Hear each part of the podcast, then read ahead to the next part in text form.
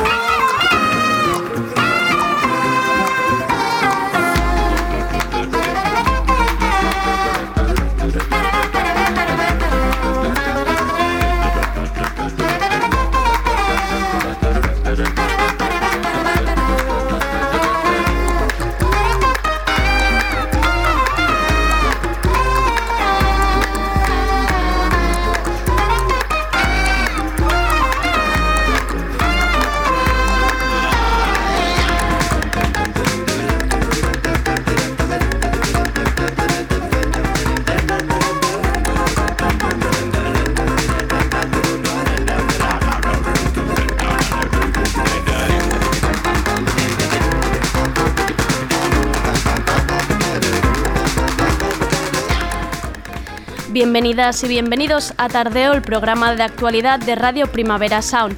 Al control técnico hoy tenemos a David Camilleri, yo soy Andrea Gómez y aquí me tenéis otro día más soltando opiniones sin parar.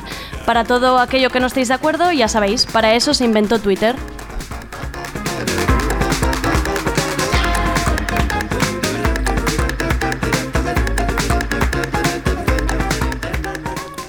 Y hoy jueves 26 de septiembre tenemos un programa lleno de mujeres, que es básicamente lo que a mí me gusta. Como siempre empezaremos con las novedades del día, lo que ha pasado hoy acompañada de Sergi Couchard. Luego inauguramos sección sobre feminismo interseccional con la periodista y activista Miriam Hatibi y acabaremos con una entrevista a Liona, autora del libro Sex o Mi revolución sexual. Poneos cómodas, esto es Tardeo. Tardeo. 8 de cada 10 gin tonics se venden por la tarde.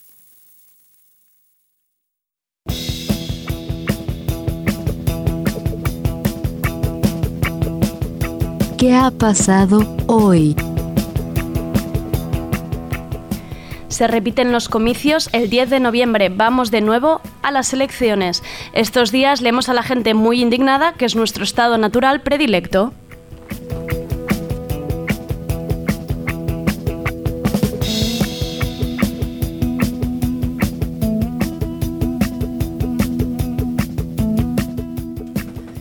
Durante las últimas horas leemos cosas como qué cansinos, si no se han puesto de acuerdo que se apañen ellos, o esos 140 millones que van a costar las elecciones que los paguen ellos. Pues vendrían a ser 2,97 euros por ciudadanos, unos 3 euros, que si los tuviera que recaudar el mismo Pedro Sánchez en la Plaza del Sol, o mejor aún el rey, quizás no llegábamos a los 5 euros. A esos 140 millones hay que sumarles las subvenciones a los partidos políticos. Ya sabéis, para imprimir papeletas, roll-ups, para los meetings, eso que no se hace solo. Estos días corre por las redes información sobre cómo salir del censo electoral y que no te manden publicidad. Yo ya lo he hecho. Si queréis evitar tala de árboles y el plástico que envuelve los programas, o simplemente porque estáis hartos, tenéis hasta el 7 de octubre para entrar en la web del INE y decir no quiero. No quiero recibir propaganda en mi buzón. Lo que tampoco quiero es que sea 2019 y sentirme en un déjà vu, volver a debates políticos sin mujeres. Ayer nacía Más País, una fuerza política que no partido político, porque ellos son progresistas, modernos y feministas. Más País está liderado por Íñigo Errejón, porque ya sabéis, el feminismo es mejor si es liderado por un hombre, es mejor cuando nos lo explican ellos. Y vuelven a ser seis candidatos, seis hombres, y cuando hablen del techo de cristal en un debate en prime time, solo tendrán que contar el número de parlamentarias y preguntarse por qué ninguna de ellas está ahí. Estos seis hombres en camisas son el doble cristal a prueba de balas, son el cristal de nuestro techo, este techo que evita que las mujeres lleguen al poder. Yo iré a votar. ¿Por qué? Porque sabéis los que seguros irán a votar, los que no llevan la palabra feminista en su programa. Iré a votar y sabéis que será lo siguiente que haga, intentar romper ese cristal, porque lo que necesitamos son candidatas, necesitamos ejemplos, necesitamos saber que podemos llegar al poder.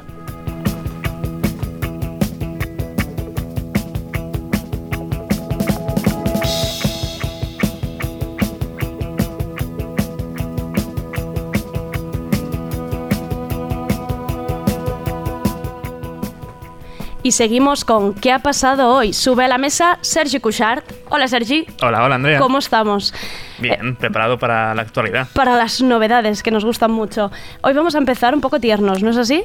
Pues sí, Andrea, porque Monterey ha vuelto a juntarse con Julie Doiron para este Love Without Possession.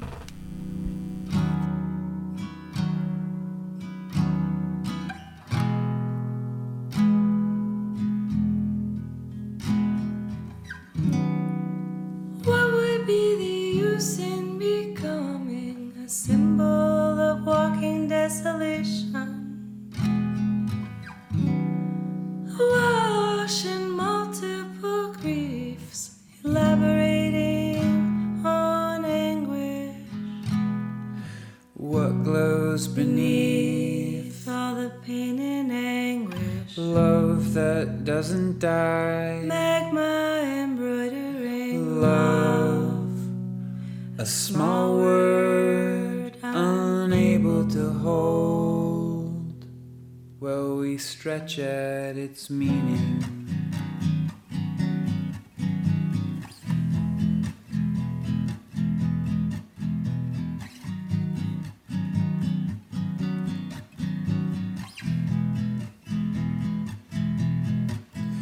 Now, this, what's this new version of love that intrudes into the peace I thought I had?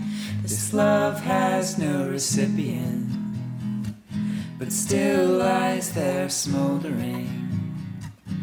Indifferent stars in the night sky watch me while I turn. Still holding this love for you without a thing to do. But try to live in this uninvited liberation without a home in your life or heart, without a shelter at all. Exposed and burning still, this unattended fire. For no one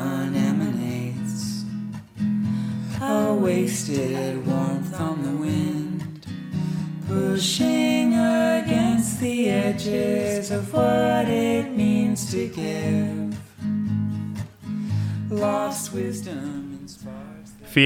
a.k.a. Monterey, y la cantante canadiense Julie Doiron vuelven a unir fuerzas 11 años después para dar continuación a aquel Lost Wisdom de 2008. Love Without Possession es el primer adelanto del Lost Wisdom parte 2 que saldrá publicado el próximo 8 de noviembre. Han sido muy originales con los títulos de los discos y según cuenta en la nota de prensa, el disco ha sido grabado con las puertas del estudio abiertas y si estáis atentos puede llegarse a escuchar el canto de los pájaros y demás sonidos de la naturaleza entre las pausas para respirar entre las canciones.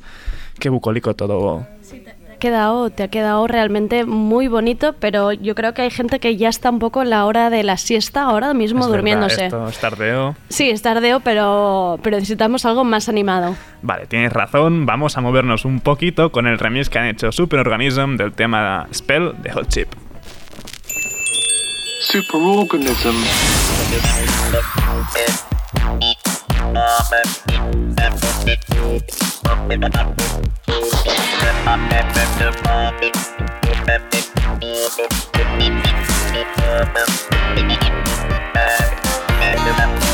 Welcome to the channel. Today we will be performing a seance. Step one. Step one. Create a spirit-friendly environment. Begin the seance near midnight. Okay, everyone, turn off your electronic devices. And now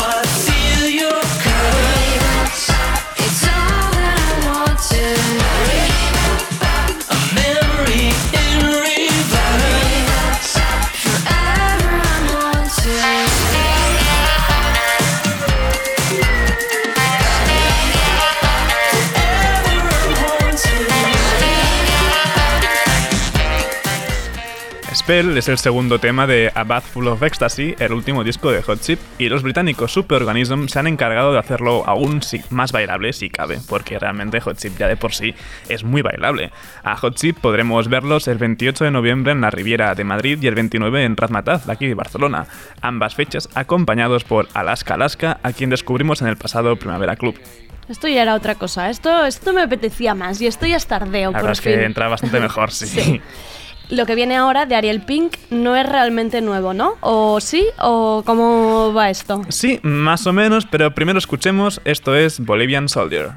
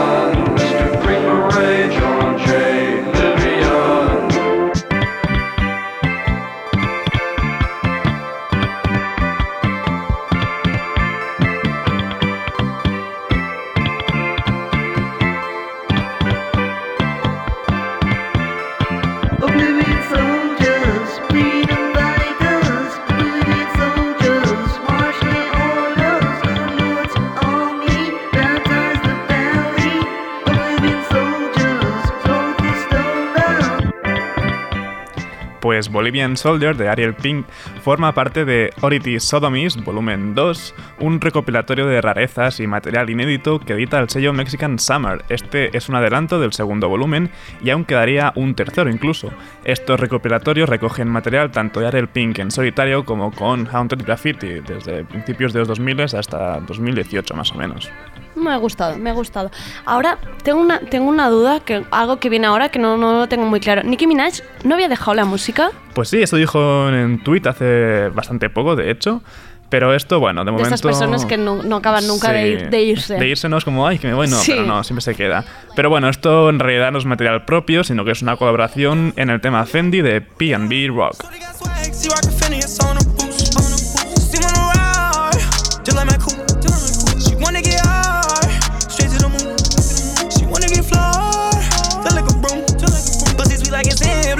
All that day like a Timby. All these bitches gon' envy. I let you bust a Bentley, just so you can slide. Ooh, oh, oh, oh, oh, oh. She want your black mine. Ooh, oh, oh, oh, oh, oh, oh. Yeah. Do Vinny, I like it. He drippin' the body and fucking the side.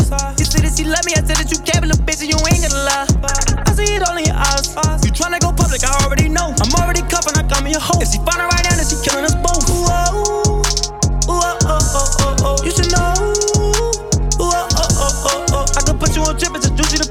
Mix you with bougie, classy and ratchet. Put you in Louis, it's everlasting. My pockets too deep, paper blasting. Ooh, oh, oh, oh, oh, oh. Never seen drip like this. Bet you ain't know I was rich like this. Bet you ain't know could get like this. Shorty got swag, she rockin' Phineas on a boost. On a boost. See when ride, just like my coupe. She wanna get hard, straight to the moon. Straight to the moon. She wanna get flawed, just like a broom. Just like a broom. Pussy sweet like assembly. Ride that day like a Tinsley. All these bitches gon' envy. I let you put the Bentley. Just so you can slide.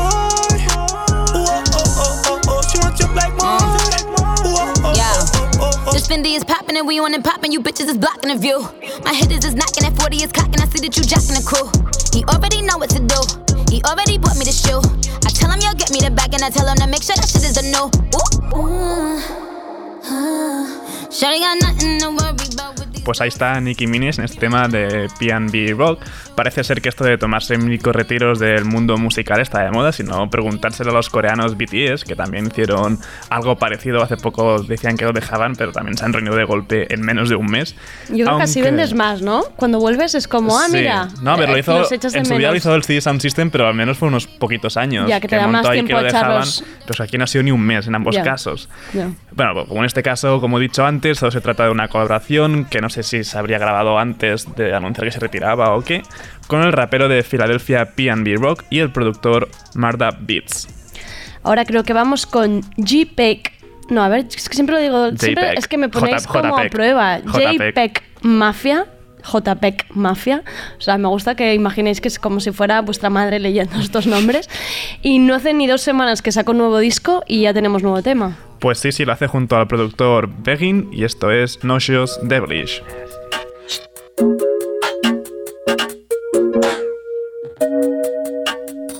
Son, look, bitch, I'm nauseous. I'm moving conscious. I'm smoking dope to clear my conscience. A fucking Martian. Peggy, how you spit so awkward? The beat be barking. I'm peeping Breakfast Club like, damn, I wish I was the park.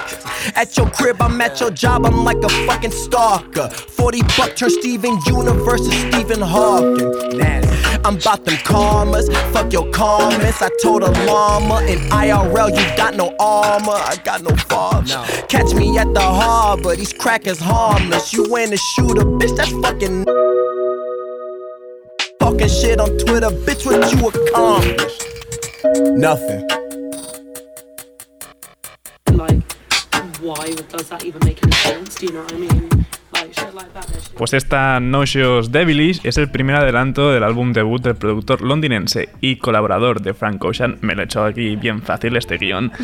Begin eh, se llamará Only Diamonds Cut Diamonds y saldrá publicado el 8 de noviembre a través de su propio sello Please Make It Rings. Además de JPEG Mafia, también colaboran en él Retro X o Jeshi. Apuntadlo bien en alguna parte porque tiene muy, muy buena pinta. Bueno, apuntadlo bien también porque parecía esto el trabalenguas de nombres. Sí, realmente sí. Aparte, como toda esta gente tan moderna se pone nombres Sí, como sí, les sin vocales. sí, sin- Pox, llamaros, llamaros Manolo, que es mucho más fácil. ya veréis qué modernos quedáis. Em, pasamos de la música a hablar de libros y es que la literatura clásica ha llegado a los stories. Y diréis, ¿por qué no? Porque si somos capaces de leer libros en y artículos en el móvil, em, la Librería Pública de Nueva York ha decidido hacer un experimento. Han decidido adaptar clásicos de la literatura a los stories, añadiendo animaciones y haciendo que cada libro esté diseñado por un diseñador diferente. Si sois de la gente con suerte que podéis leer en inglés, podéis ir a la cuenta de Instagram, la voy a decir ahora, ¿eh? arroba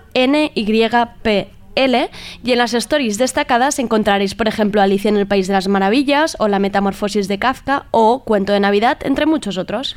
No sé si esto realmente favorece más a que la gente lea o que si incluso se convierta en, en más miope de lo que es ya y gaste todos sus ahorros en baterías externas, porque Sí. aguantar todo el rato el stories para leerlo de unido lo que, lo que Sí, llega de sí. gastar de batería.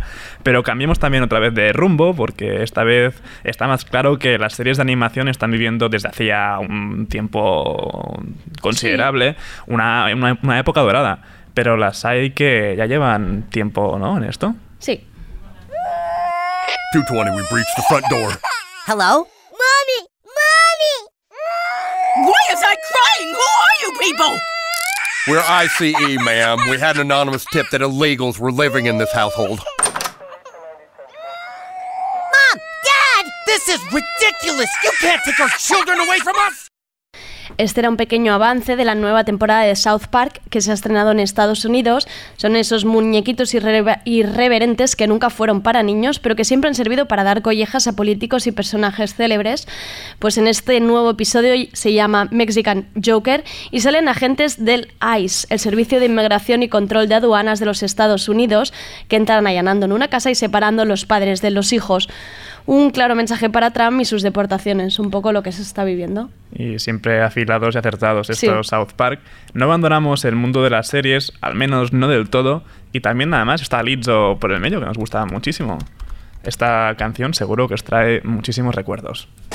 Yes, no, maybe.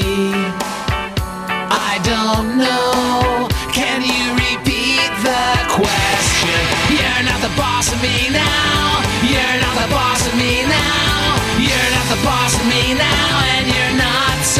Big. You're not the boss of me now. You're not the boss of me now. You're not the boss of me now. And you're not so big. Life is unfair. Ya lo habréis reconocido la mayoría, este edit del tema Boss of Me de They Might Be Giants hacía de sintonía de Malcolm in the Middle. Y no, tristemente no vuelve, pero Frankie Muniz, el actor protagonista, resulta que es muy fan de, de Lizzo. A ver, ¿qui- ¿quién no lo es? No, claro, todos, todos. Solo siguiéndola en Twitter ya es una cosa maravillosa. Pero lo suyo, la verdad es que roza un pelín el repelús. Resulta que es tan fan que, cito textualmente el tweet de, de Frankie, dice, Oye, Lizzo, déjame ser tu accesorio. Puedo ser un bolso, ponme una cadena a mi alrededor y puedo llevar tus cosas por ti. Solo digo. Iu. Sí, sí, es Un bastante... pelín- un pelín awkward. Pero, pero parece que, que a le ha gustado la propuesta y ella le ha contestado con un simple accessory, que es mezcla de accesorio en inglés y necesario. Así que... Lizzo siempre, siempre sabe salirse de todas. Eh, antes de terminar, Sergi, que se ha abierto la convocatoria para el bala perdurada de Apolo y no hemos dicho nada, y es importante. Cierto, la convocatoria para la séptima edición del concurso, siete años ya llevan haciéndolo de unido, pues el concurso de bandas que organiza la Sala Apolo justo acaba de abrirse y estará abierta hasta el 31 de octubre. El grupo ganador tocará en Primavera Sound 2020, pero no solo eso, también grabará un disco en el estudio de Acclaim Records, masterizado por Hitmakers Mastering y distribuido por la Cúpula Music, y además actuará en el programa Phil de BTV. Bandas emergentes, tenéis que apuntaros porque, o sea, maravilloso, tocas en el Apolo, luego ya en el Primavera y luego ya te puedes morir Sí, sí, directamente. ya has cumplido todo en, tu carrera. Y ¿Con eso qué- sí- Sí, no, realmente ya, ya estás. ¿Con qué nos dices adiós, Sergi? Pues me despido con Me Envenenas de la Bien Querida, el último adelanto antes de que mañana se publique Brujería, su nuevo disco. Además, Me Envenenas viene acompañada de un videoclip dirigido por Carlos Bermud. Hasta mañana, Andrea.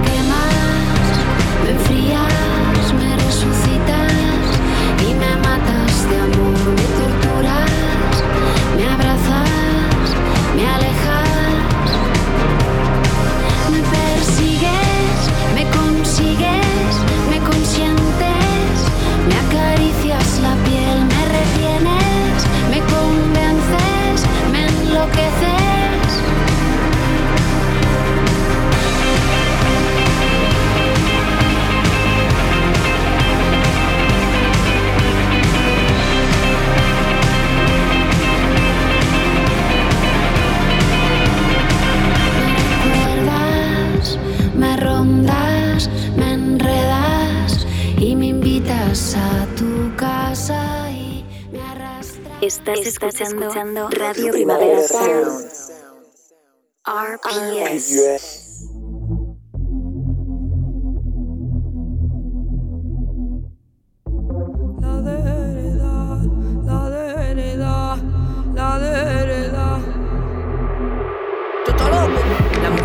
mujeres que no amaban a los hombres, las que quieren ser llamadas por su nombre, las que si tocan a las suyas corre sangre, las que saben que la historia la escribió el hambre. Las que prefieren no presentarla a tu padre, el corazón en llamas, todo lo que tocan arde. Las que marchan por las compas en las calles, las que hacen más nada para que el corazón no le falle.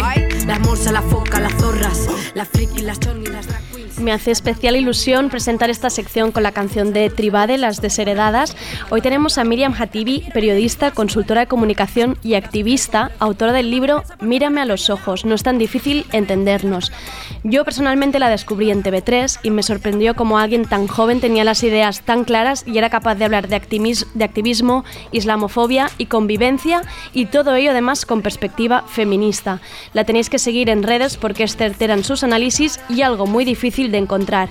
Es muy irónica y muy divertida. Es una suerte poder tenerla una vez más al mes en, una vez al mes en Tardeo para hablar de feminismo intersec- interseccional y antirracismo. Y con ella iremos un poco desmontando prejuicios que tenemos interiorizados. Bienvenida Miriam, me da mucho Hola. gusto tenerte hoy aquí. A mí me hace mucha ilusión estar aquí. Cuando ¿Sí? me dijiste, esto va a ser una cosa muy informal, digo, venga, perfecto, porque me apetece hacer algo así. Sí, ¿no? Tengo muchas ganas, tengo muchas ganas. Y A ver qué tal. Te he hecho una presentación muy larga, pero era un poco Sí. para que la gente te conociera. Yo creo que muchos ya te conocen, muchos te siguen, pero también para que sepan, ¿no? Lo importante que es tenerte hoy aquí. No has puesto lo de la defensa del brócoli. Es verdad. Firme defensora del brócoli. Es verdad que yo le he y de las preguntado- minorías en general. Yo le he preguntado hoy cómo quería que la presentara y me ha dicho defensora del brócoli y he dicho yo también. Estamos Claro, en el mismo es que equipo. Somos mucha gente, de Sí. verdad, hay que unirse, hay que unirse. ¿Crees que deberíamos hacer la sección del brócoli? Del brócoli interseccional. me, Pues- me parece bien. ¿Qué nos traes hoy? Muchas cosas, pero Vale. te quiero explicar, tampoco tantas realmente, pero Vale. bueno, te quiero explicar un poco cómo he pensado que va a ser esta sección una Vale. vez al mes, a ver qué te parece. Mi idea es, a través de anécdotas, ir hablando de cosas con las que todas nos encontramos, las feministas, las que no, aquí cada una que se defina Sí, como considere. sí. Y una vez al mes también traeros a una autora feminista que no sea blanca. Vale, Porque cuando pedimos eh, citar autoras feministas que no sean blancas, acaban saliendo las mismas. Sí. Entonces, para salir de Angela Davis y Chimamanda, que todas las amamos y las admiramos muchísimo y son referentes, pues voy a ir trayendo algunas. Buscar otras voces, ¿no? Exacto. Entonces, he pensado ir dejándolo después en Twitter. a Maravilloso. mo- como si fuera un Moodle. Como, ¿vale? O un, sea, como un hilo así de sí, seguimiento. Como diciendo, hoy en la sesión de tardeo hemos hablado Vale. de Venga. lecturas para el mes que viene. Un poco ya en plan Miriam Moodle. poniendo deberes incluso Sí. al equipo de redes. Lo he ¿eh? pensado, no Vale. sé si lo voy a hacer, pero Vale. yo creo que después estará el material en mi cuenta. Em, yo había pensado el título casi, pero no. Al menos para el día de hoy. Vale. El próximo ya veremos. Vale. Em, estuve buscando vídeos para hablar sobre todo de cuando el feminista, el feminismo es racista, porque creo que cuando Sí, hablamos de interseccionalidad hay que empezar por ahí. Y estoy buscando vídeos. No sabía yo que hoy iba a venir en taxi con una taxista muy feminista. ¿Ah, sí? Que ha soltado una media de dos racistadas por anécdota. Mira, me vas a ir muy bien para... Sí, yo pensando, lo llego a saber y no me preparo la, la sección. Pero ella, pero ¿cómo, cómo sabes que es fe- ella se ha definido como feminista? Me ha dicho, ¿qué vais a hacer? Y digo, ah, pues mira, vamos a la radio a hacer una sección, so- so- sección sobre feminismo, tal.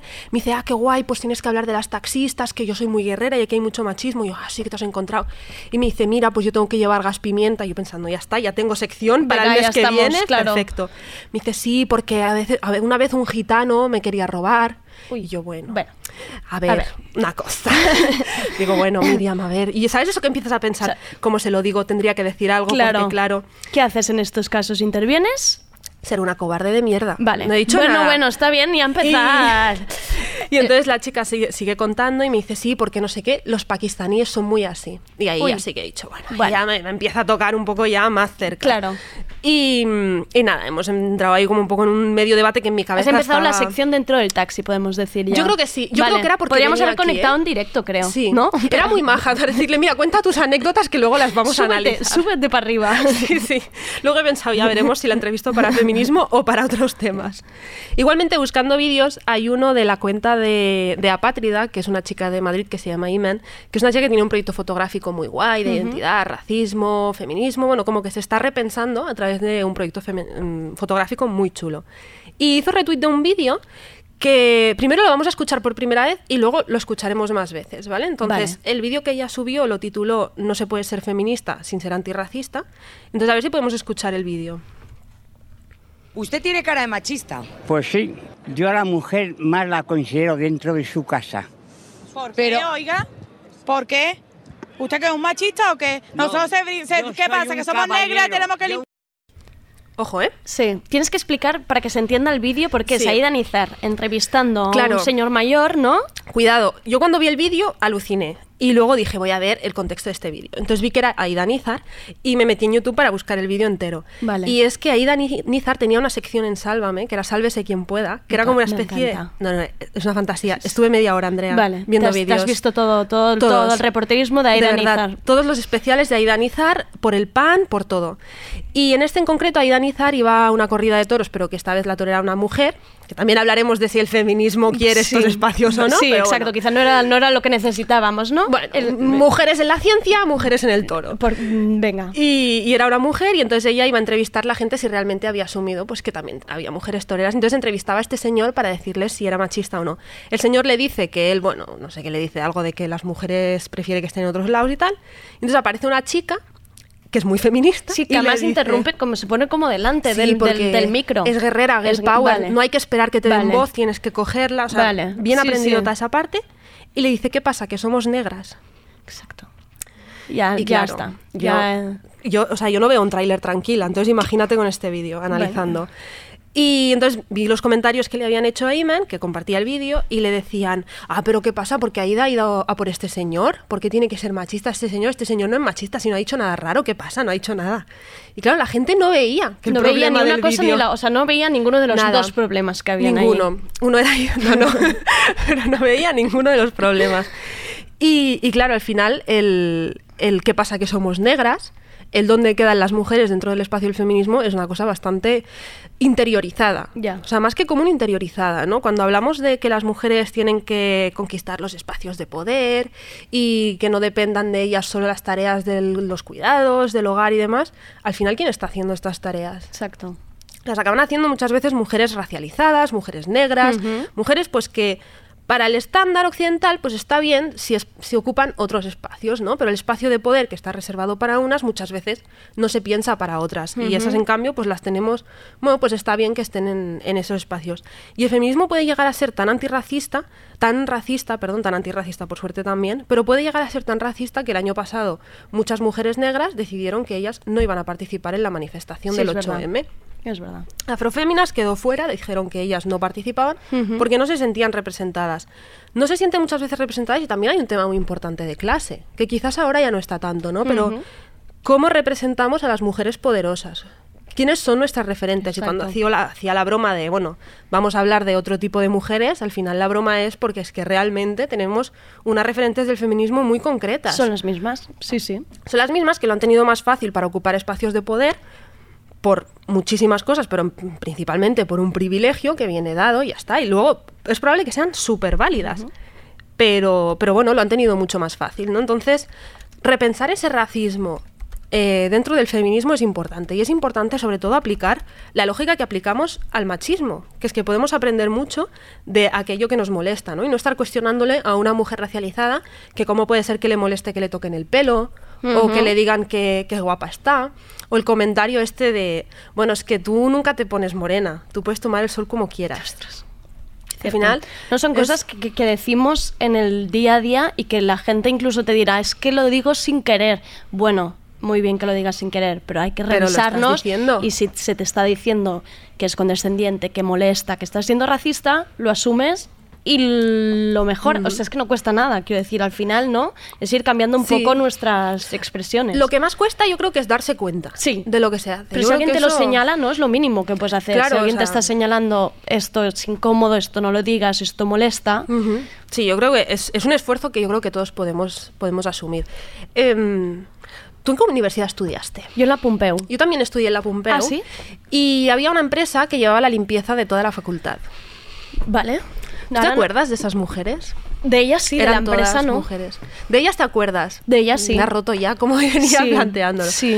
Todas estas mujeres, las de la empresa, la mayoría son mujeres racializadas o mujeres muy mayores. Sí, te iba a decir como también mujeres muy mayores, Sí. recuerdo. Sí, Eso sí, sí que es mujeres muy verdad. mayores. En la universidad en la que muchas feministas se están formando para tener un futuro de mujer fuerte, Ujú. independiente. Y son mujeres que son completamente ignoradas en nuestro panorama. Yo recuerdo una persona que me decía, sí, es que este año me hace mucha ilusión porque nos han invitado a la cena de profesores. Ah, como mira. si fuéramos parte del equipo. Es que lo sois. Y yo pensando, pues qué pena, porque lleva cinco años trabajando en esta Claro. empresa. Y es como que no, no son parte ni del feminismo, ni de los colectivos profesionales que se defienden, ni nada. Están No, en y son tierra- mujeres invisi- invisibles, que la gente entra al baño y como si, no, como si no existieran allí. Pero gente con camisetas feministas, Sí, con sí, un discurso claro, feminista exacto, muy, exacto. muy bueno, con, Mm, con mucha conciencia. Sí, we are all feminists, Sí, pero sí, a la señora de la limpieza no le des ni los buenos días, no sea caso, ¿no? Que, que ahora vamos a gastar más palabras. No nos pasemos con el feminismo. Exacto, a, a ratitos, a ratitos. Total, que el feminismo puede ser muy racista, puede ser muy clasista, defiende una idea de belleza muchas veces, aunque body positive, etcétera, Sí, también hay todo un debate sí. ahí que yo creo que sacaremos otro día, también muy concreto, una idea del éxito muy occidental y sobre todo no olvidar las referentes, yo creo, que a veces parece que el feminismo antirracista tiene que ser paternalista. Sí. Tiene que ser un vamos a dar voz a las mujeres negras. Porque hoy vamos a hablar justo de esto. Exacto. Exacto. Por eso yo voy a venir hoy y más días. Tú siempre. Tú estás aquí fija en tarde. Perfecto. En, en línea de esto, me acuerdo de una vez en una presentación de, de Shaina Joy Machlu, se llama, que es la palabra es inglesa, no, nu- nunca la sé pronunciar. No sé si la conoces, que ha hecho el libro este, La palabra más sexy es sí, que habla de consentimiento.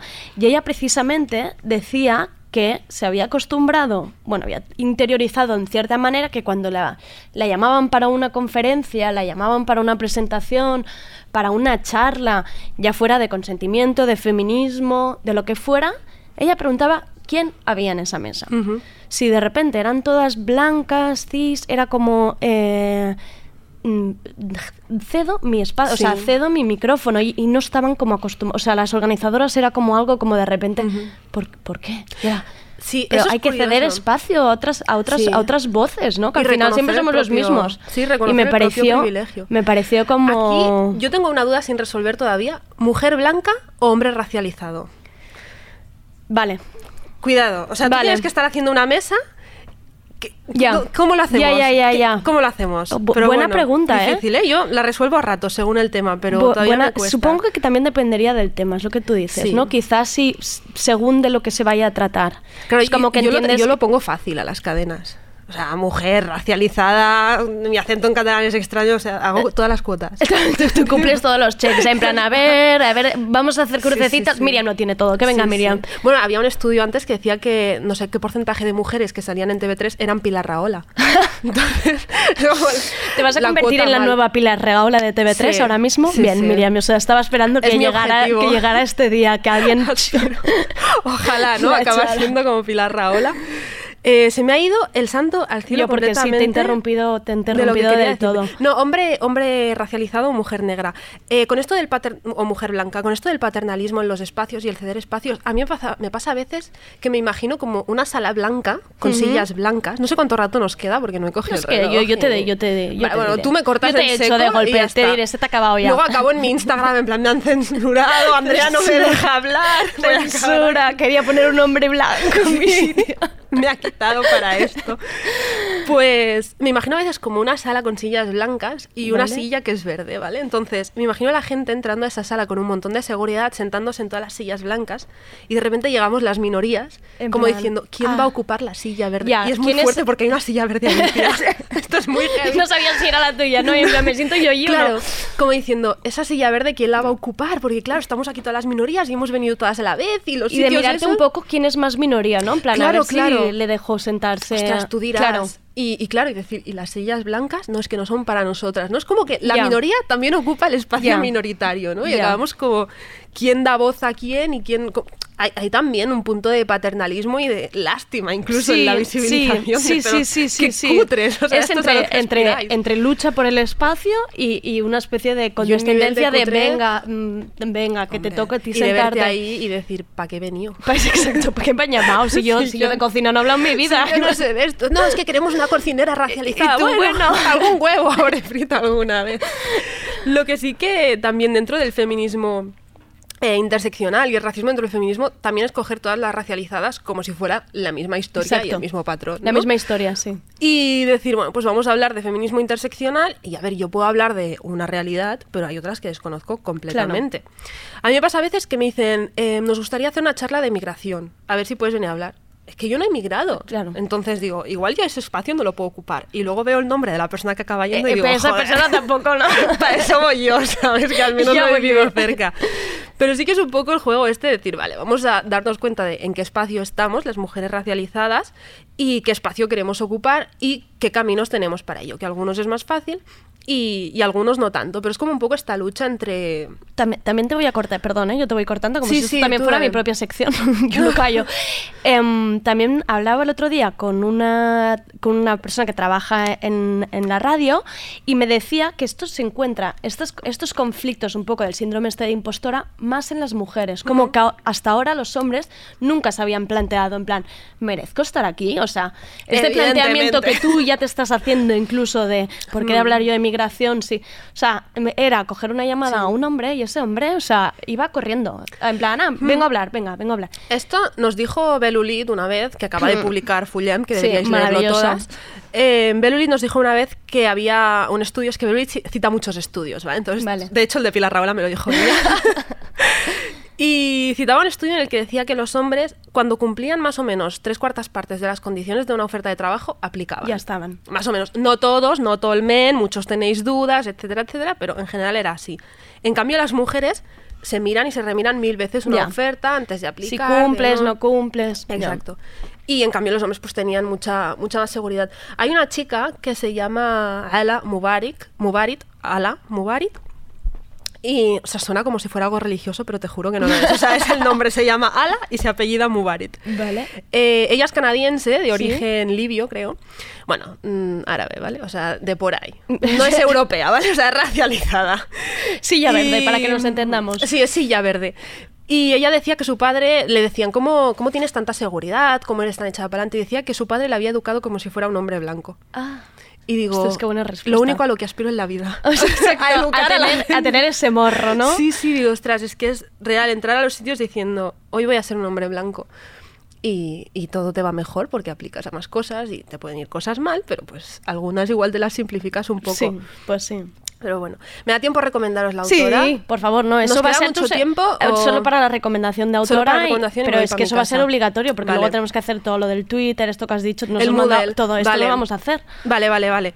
Eh, la autora que os traigo hoy es una autora, escritora y pensadora marroquí. Vale. Hoy os traigo una marroquí y ya iremos ya viendo, iremos. ¿vale? Yo ya iré, ya iré reconociendo mis privilegios también y bebiendo de otras Todo el minorías. rato reconstruyéndonos Es sin parar. constante, agotador, No, ¿eh, Andrea? Ya, ya te No estoy, ya puedo te estoy viendo. Por eso querías hablar del brócoli, ya te estoy viendo por dónde ibas tú. No, no, es que era, era para simplificarlo. Verduras. Yo ya el- la próxima vez ya rebajo un poco la revolución. No, no, no, no, aquí arriba. Pero es que he escuchado algún programa y he visto que vais bastante a tope, entonces digo... No, no, claro. Yo tengo que venir un poco igual. No, no, arriba del todo. Pues Fátima Mernissi es una escritora y pensadora marroquí, ella es socióloga, nació en 1940 en Fez y murió en Rabat hace cuatro años, 2015. Eh, para los que nos escuchen por internet, ¿no? para los que oigan el podcast hace cuatro años era 2015, los que nos oigan el año que viene. Ella estudió mucho la- el papel de la mujer en la sociedad marroquí concretamente y toca bastante temas también relacionados con re- la religión, pero sobre todo toca el tema de la mujer marroquí. Tiene una perspectiva de mujer bien, es una mujer burguesa que ha ido a la universidad, es una mujer que ha crecido en un harén, lo cual también pues en, en Marruecos a día de hoy pues ya no, no hay, pero en los años 40 pues ella creció allí, pero es una mujer de familia buena. Y entonces escribe desde el privilegio de ser una mujer que ha leído, de ser una mujer que ha estudiado, de ser una mujer que, que se ha hecho valer en muchos espacios en los que quizás no se la escucharía, en la academia, tiene, bueno, o sea, es de esas mujeres que han muerto viendo el resultado de su trabajo, que no hay muchas, pero está ahí. Y tiene libros, o sea, Marruecos a través de sus, de sus mujeres es una, pasada de libro. Eh, ha escrito El Harén Político, El Harén Occidente, Las Sultanas Olvidadas, que es un libro muy breve, pero que recoge millones de biografías de mujeres olvidadas. Y, y os recomiendo un montón que busquéis Fátima Mernissi, que leáis sus textos. ¿Os pone deberes, Y- eh, Miriam? Sí, las- el mes que viene os hago primero el examen y luego ya hacemos exacto, tipo test, acordaros. Um, venid preparados. Pues muchísimas gracias, Miriam, por venir hoy aquí. Gracias a ti. Te tendremos aquí cada mes, no te escapas, y a darnos la misma caña. O sea, te Bueno, quiero bueno. así. Te quiero así. Voy a bajar un poco porque hoy me he quedado sin aire ya. bueno. Bienvenida a mi club. Esto es tardeo. Nos quedamos sin aire cada día. Perfecto, oye. Muchísimas gracias, Miriam. Gracias a ti. Tardeo, con Sergi y Andrea, con Andrea y con Sergi.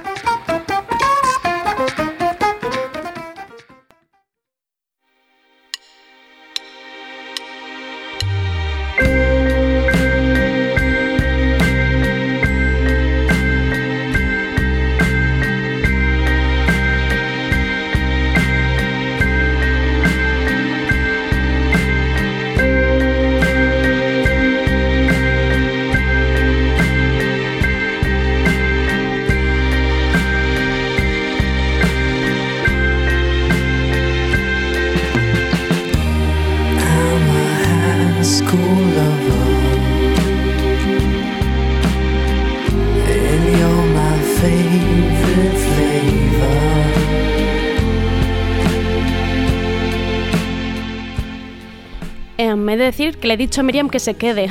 se ha quedado. y se ha quedado. Eh, me hace mucha ilusión. Tenemos en Tardeo a Liona, que hoy viene a presentarnos su libro Sex O. ¿Así? sí. Sex O. Ah, vale, Sex O. Mi revolución sexual. Eh, tenía una presentación súper larga porque Marta Puig podría venir por mil motivos a ser entrevistada. Es esas mujeres artistas que puede con todo y más. Se la podría definir como artista multidisciplinar. La podéis seguir en Instagram, contiene un humor gráfico e ilustraciones chulísimas. La conoceréis por ser directora de videoclips que hemos visto 100 veces de Love of Lesbian, Carlos Sannes, Lori Meyers. También hace spots como el último para la marca Compañía Fantástica con Zahara. Ha escrito poemas y cuentos, es fotógrafa, ha diseñado prendas de ropa, ilustradora del bestseller infantil Yo mataré monstruos por ti con Santi Balmes. Uf, la agenda ilustrada más vendida del año, no sé, me quedo sin aire de tantas cosas que y hay libros que me he dejado, ¿eh? O sea, Sí. había, había muchísimas cosas. Em, yo la primera pregunta, sobre todo para dirigirme a ti, este libro está firmado por Leona, pero en Instagram eres Leona Ivanova, y eres Marta Puch, en Sí. realidad. ¿Quién, quién eres ¿Quién ahora? ¿Quién, quién, quién eres? Ahora mismo, aquí. Sí, ¿quién, quién, Y ha llegado un momento que Marta y Leona ya se han mezclado mucho. Ya es como que no tengo un, un muro ahí que las separe. Me, me identifico. ¿Me llamas Leona? Soy Leona. Sí, vale. Sí. O sea, me- yo me puedo dirigir a ti como Leona Sí. y, y es Leona. Y soy Leona. ¿Y tus amigos. Leona? No, mis amigos Ah, me vale. llaman Marta. Ah, sí, no, vale, sería vale. muy raro, ¿eh? Ah, vale, vale. De toda la vida. Pero claro, imagino que la gente te parará por la calle como, ¡ay, Leona! Sí, algunas veces sí, sí que vale. pasa. Vale. Em, yo primero de todo quiero darte las gracias por este libro, porque lo llamas Mi Revolución Sexual, pero yo creo que es la revolución sexual de muchas mujeres. O sea, yo he de decir que ayer lo consultaba en el bus y tenía como tres señoras Ah. como detrás mío que iban mirando y pensaba, señoras, que es el mío este. O sea, primero para mí está el Satisfyer y luego este, Este libro. O sea, búsqueda del placer Jolín, sexual. qué nivel, muy bien. No, no, o sea, ya está. Mm, O sea, te tengo ahí para mí. muchas gracias. mm, me parece súper necesario, muy importante. Y quería leer la dedicatoria, Ujú. ¿vale? Porque creo que es un poco para que realmente la gente entienda ¿De dónde sale de dónde esto? sale. Sí. Esa chica que me mandó un mensaje preguntando si me masturbaba. Ese mensaje me hizo cuestionar muchas cosas. Esto es para esa chica y para todas las que quieran adentrarse en mi particular revolución sexual. ¿Cómo surge? ¿Surge de aquí? ¿Qué más, ¿Cómo, cómo Mira. surge este libro? Pues es que es muy, como todo lo que hago en mi vida es, ha sido como muy espontáneo, nada planificado. Mm, Yo no me hubiese imaginado nunca acabar hablando aquí de, De sexualidad, sexo, ¿no? ya. Pero ah, pues hace un año, por mi cumpleaños, me regalaron un vibrador ¿Vale? y yo súper feliz lo compartí en los stories de Instagram, ¿no? Y empecé a recibir muchos mensajes de muchas chicas, muchas mujeres, preguntándome si yo me masturbaba, si eso era compatible con tener pareja, si eso le ayudaría a tener un orgasmo, que nunca había tenido un orgasmo. Te viste como en una consulta, ¿no? Sí, una especie de sí. consulta. Y aluciné, aluciné de, ostras, 2018 Ya. y todavía sí estamos. Es, es que aluciné del nivel, ¿no? De cómo puede ser. Pero también me ayudó a, a mirar con retrospectiva, ¿no? A, a mi vida, a mi relación con, con el sexo. Y me di cuenta que siempre mi placer estaba como en un segundo plano, ¿no? Que, que yo siempre me había como encargado de satisfacer al otro, ¿no? De que eso era lo prioritario y que si yo tenía placer, pues bueno, bien. Y si no, ya. ¿no? Y empecé a cuestionarme pues muchas cosas, como decía aquí en la, en la introducción. Y, empecé a leer y a documentarme y a ver, pues bueno, que a lo largo de la historia no era solo a mí, sino que a todas las mujeres, mujeres nos habían reprimido de- del placer. Y que no era una cuestión de mm, vamos a putearlas, sino que era una manera de, de someterlas, de, de restarles libertad, independencia, ¿no? de hacerlas dependientes siempre a, a un hombre. ¿no? Tú estás aquí para procrear, para cuidar de los hijos, tu placer no, No existe. importa, no no importa. Mm.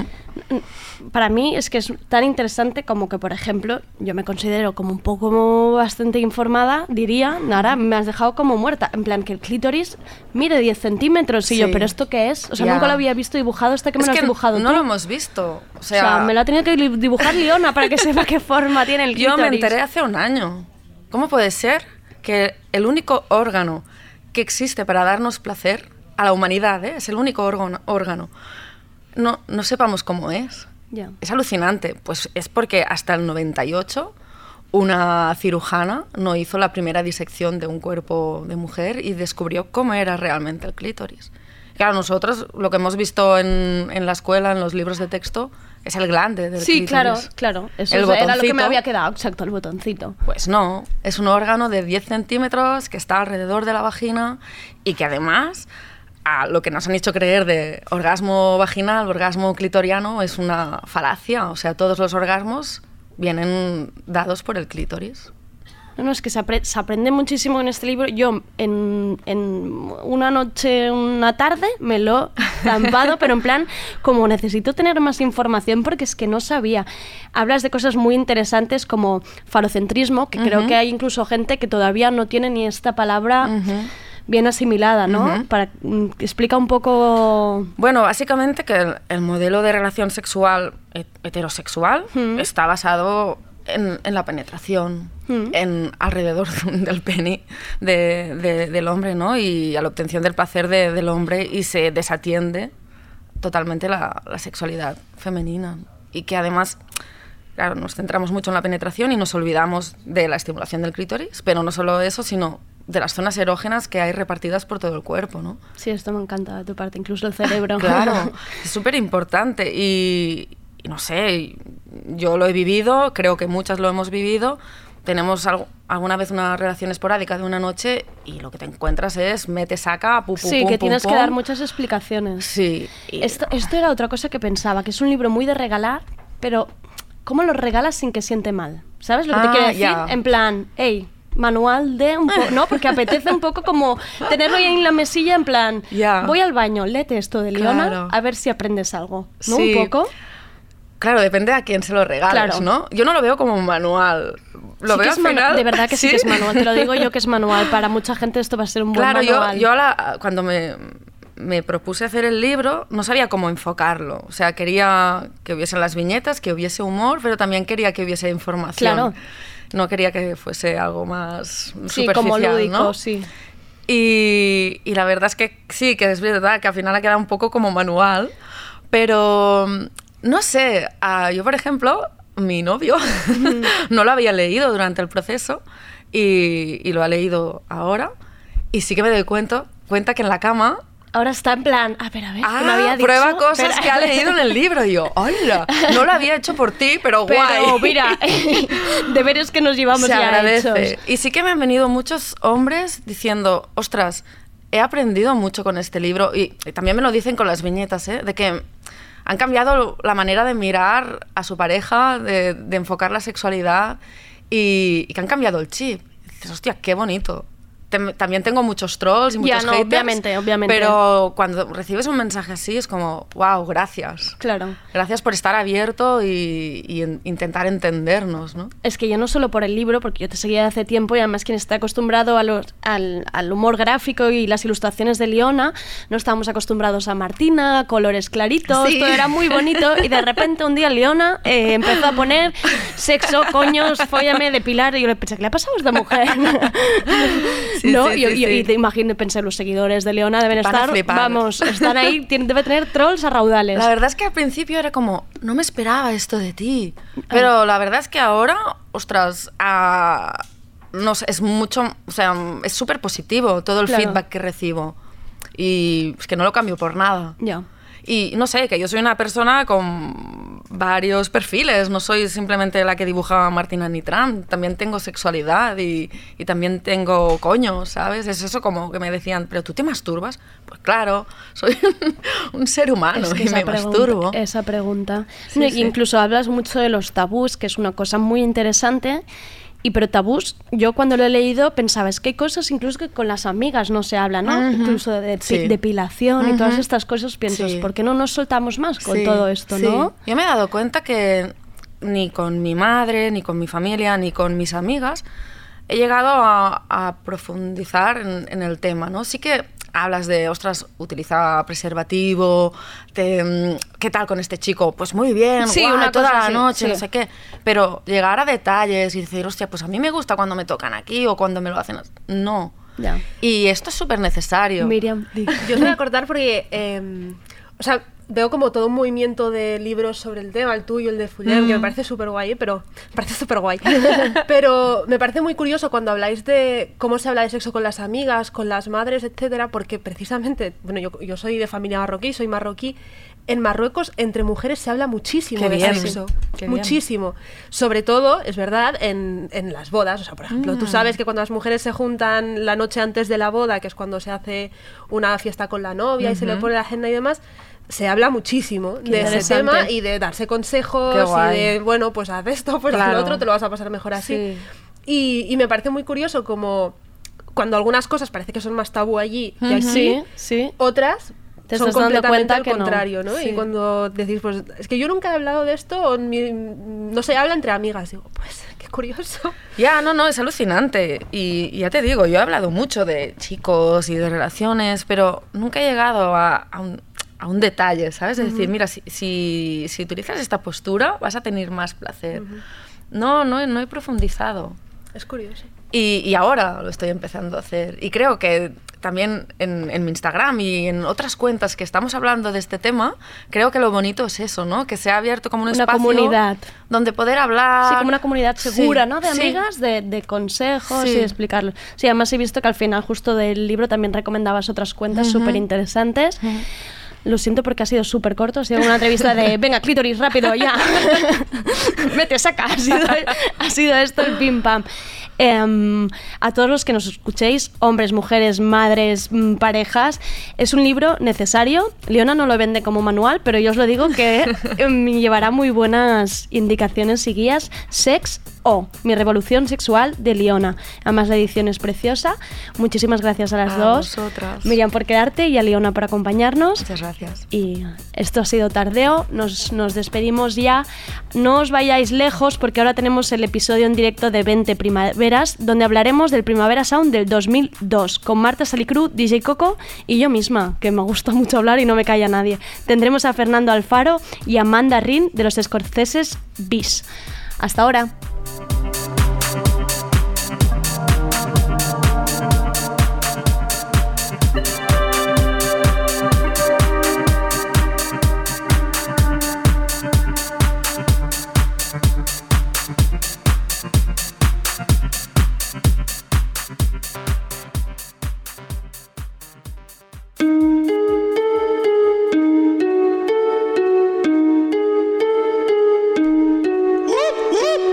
Adidas Originals te trae la canción de la semana seleccionada por El bloque. Esto es Goal, de Da Fresito and Ambits featuring Rohu and Karze.